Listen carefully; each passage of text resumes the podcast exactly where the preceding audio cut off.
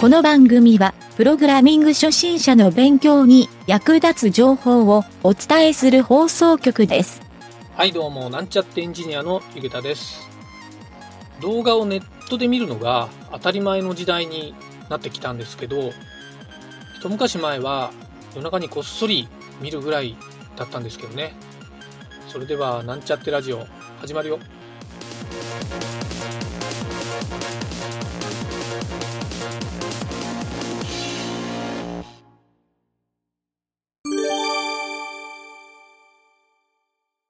はい、それでは、プログラミングレッスンの HTML 編に行きたいと思います。今回学習するのは、ビデオタグです。ウェブサイトで動画を再生することができるためのタグになります。手軽に YouTube のような動画再生ができるページを作ることもできるので、ぜひですね、覚えておきたいタグの一つだと思います。はい、このタグの属性について、えー説明します。まず属性はですね、5つ。ほとんどがオーディオタグと似ているので、ちょっと被ってしまうことも多いんですが、覚えておきましょう。属性の1つ目。SRC 属性。これはですね、動画ファイルのパスを登録することができます。別のサーバーに置かれているものは URL で登録しても大丈夫です。はい、それで属性の2つ目ですが、 controls っていう属性をですね、書くと、これはですね、インターフェースの表示ができるようになります。はい。オーディオタグでもあったと思うんですが、ビデオタグはですね、オーディオタグのように表示をされないっていうことはなくて、ビデオがちゃんと表示をされるんですが、このインターフェースっていうのを書いておかないと、再生ボタンとかが表示されなくなります。はい。再生とか停止とかですね。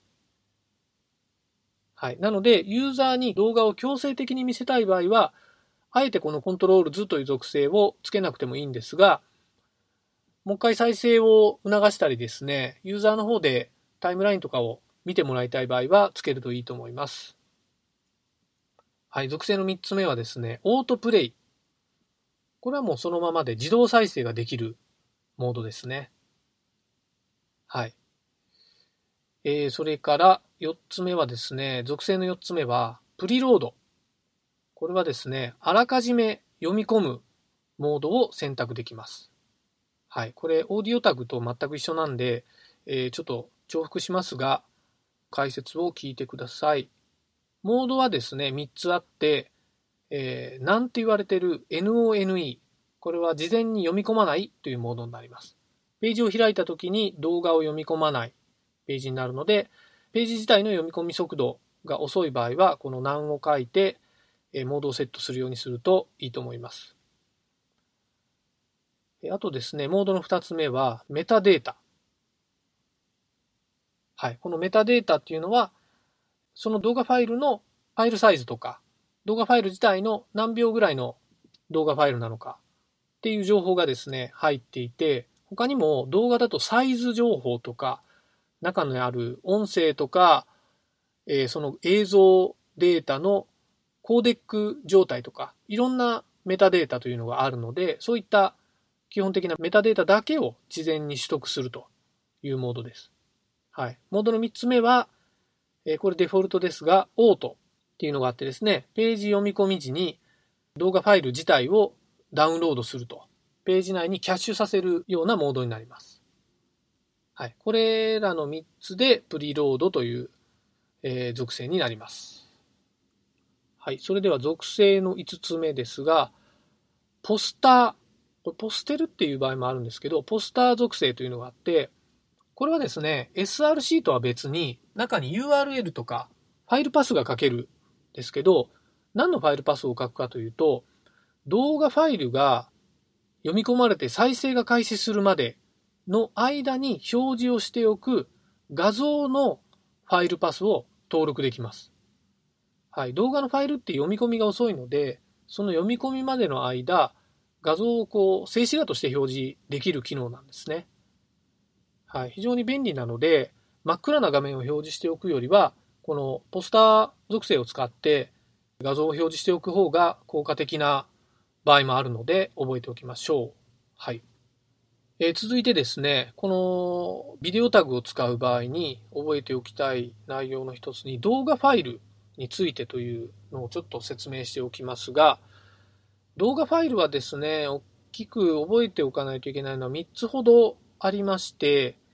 えー、まず1つ目はですね、一番汎用的で使われている MP4。まあ、音声ファイルが標準フォーマットが MP3 に対して動画ファイルは MP4 っていう拡張子で覚えておくといいと思います。はい。えー、二つ目はですね、OGV っていう、これはですね、音声ファイルであった OGG と同じくですね、マルチメディアコンテナ規格って言われている、まあ、広く知られている汎用フォーマットなんですね。はい。この OGV っていうのを覚えておくといいと思います。あとですね、これはあんまり使われないんですが、Google が作った Web 用のフォーマットで WebM というのが、フォーマットがあってですね、結構これはサポートしてないブラウザーとかもたくさんあるので、実は使用するときには要注意のフォーマットになります。ただ、さすがに Google が作ってるので、まあ、容量とかですね、再生の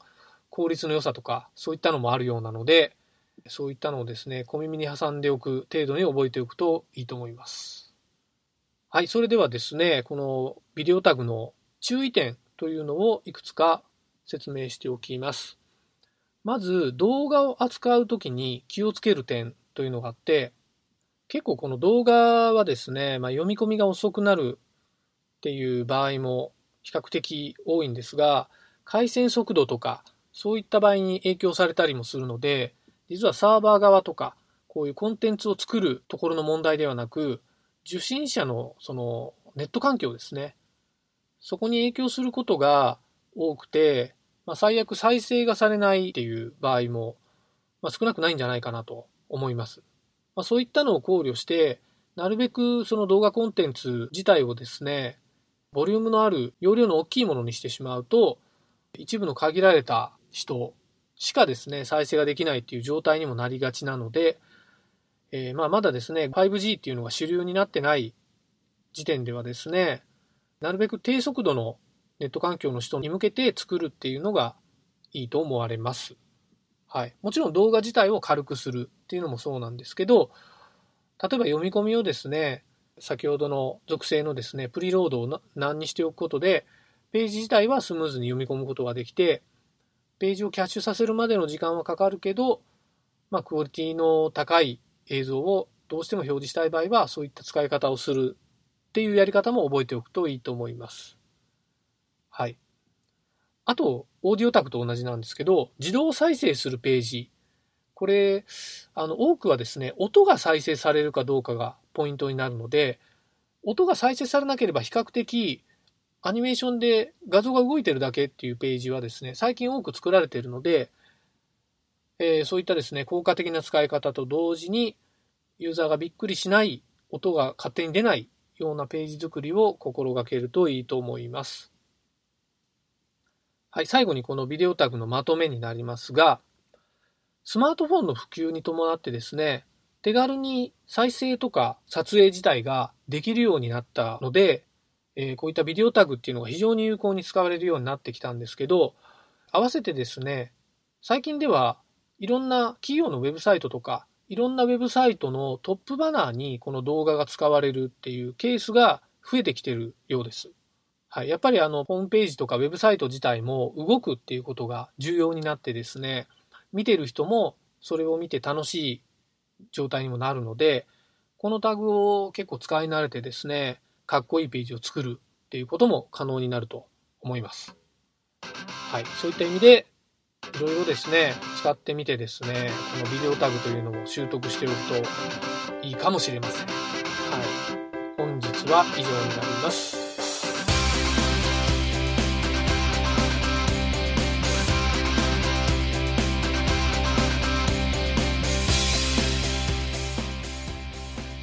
番組ホームページは http コロンスラッシュスラッシュ